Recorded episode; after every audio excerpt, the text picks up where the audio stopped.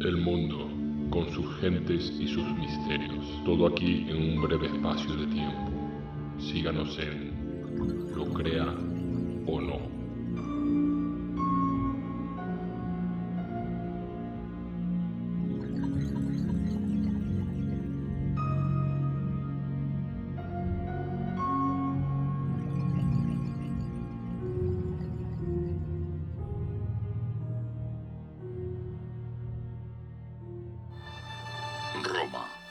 Una ciudad de fe y poder.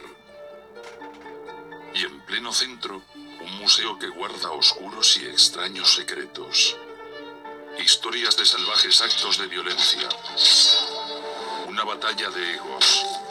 Y una censura escandalosa. Aquí se pueden descifrar mensajes del pasado y reabrir capítulos oscuros de la historia.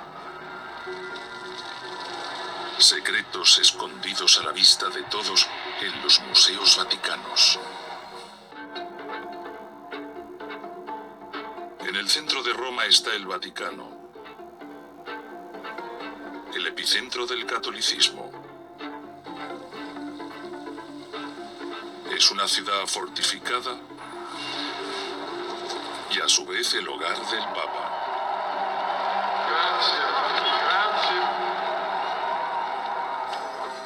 También alberga uno de los museos más famosos del mundo, lleno de tesoros atemporales.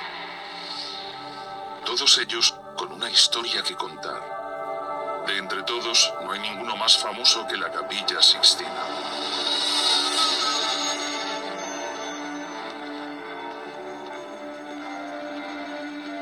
Todos los que aquí entran alzan la mirada hacia los espectaculares frescos de Miguel Ángel.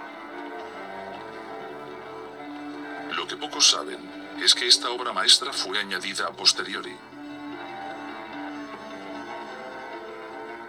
Cuando se construyó la capilla, sus paredes estaban decoradas con enormes murales. Pero el techo estaba decorado con un simple manto de estrellas.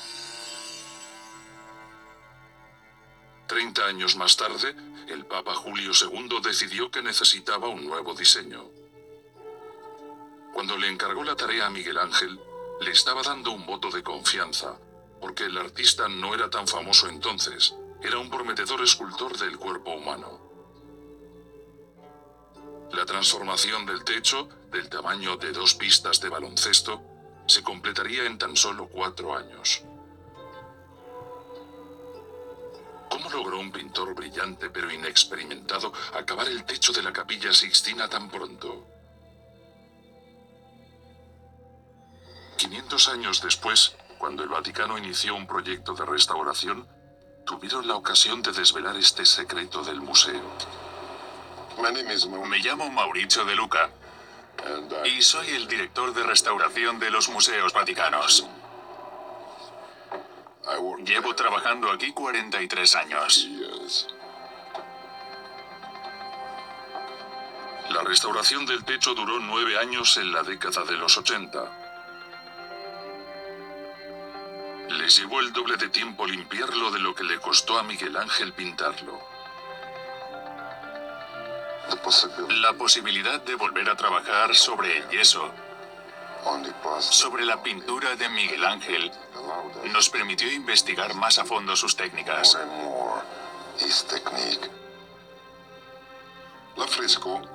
La pintura de frescos conlleva una serie de procedimientos que no son apreciables desde lejos. Pero como hemos tenido la oportunidad de acercarnos tanto, hemos podido observar dichos procedimientos. Las figuras más grandes del techo están separadas por unos 6 metros, pero Miguel Ángel no las pintó a mano alzada. Cada figura empezó siendo un boceto, un dibujo, seguido por una técnica que los expertos en arte como William Wallace llaman espolvato. El espolvato se emplea para transferir el dibujo al yeso. Se perfora el boceto con pequeños agujeros y con un trozo de tarlatana relleno de carboncillo se golpea el boceto por los agujeros.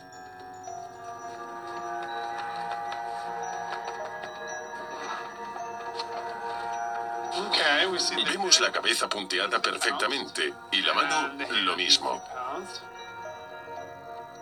El espolvato era un trabajo lento, y Miguel Ángel trabajaba bajo la presión del anciano papa que quería ver el techo terminado antes de morir. Así que Miguel Ángel cambió el carboncillo por una cuchilla y así grababa directamente las líneas del boceto en el yeso.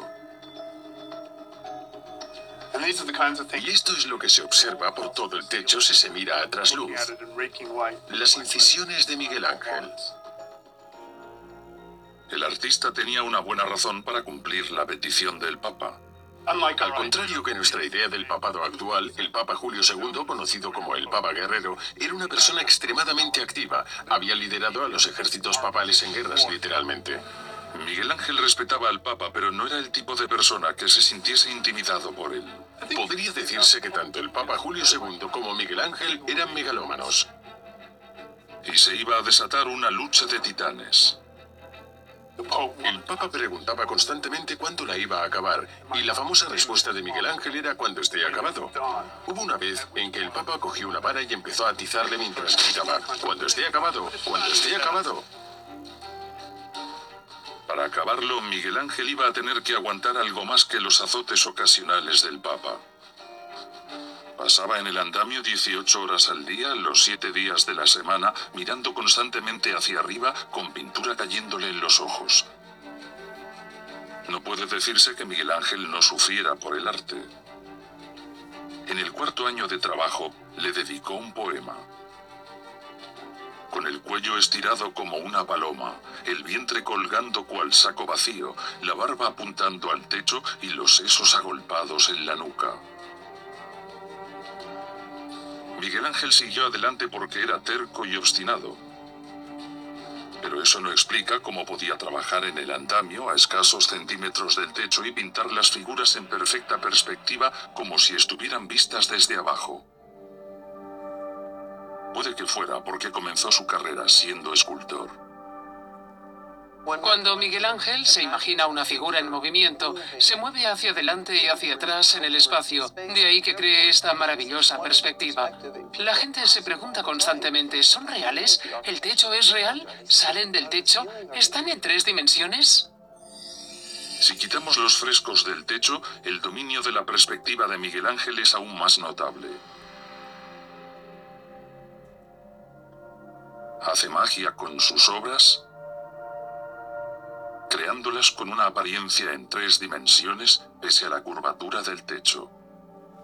Jonas aparece pintado en una parte del techo curvada hacia nosotros. Y aún así, al mirar la figura, parece que Jonas esté inclinado hacia atrás. Sabía que esta era una manera de callar a todos los que cuando le encargaron la tarea dijeron, pero si Miguel Ángel no tiene ni idea de pintura. Miguel Ángel desafía las leyes de la física con su pintura. Es el mismo efecto especial con el que la gente alucina, como por ejemplo en Avatar. ¿Cómo fue capaz de acabar esta obra maestra en tan solo cuatro años? ¿Determinación? Resistencia física y virtuosismo tridimensional son parte de la respuesta. El resto era muy simple. Era un genio. Miguel Ángel fue el primer artista en subir el listón de los artistas a lo largo de la historia del arte. Fue el primero en establecer sus propios criterios. Cada día, cuando se abren las puertas, miles de visitantes se dirigen a la capilla Sixtina para estar durante un instante en el lugar que combina el poder de Dios y la genialidad del hombre. Estas salas siempre han acogido a visitantes curiosos, pero una vez vinieron de forma violenta, clamando por la sangre del Papa. Aunque.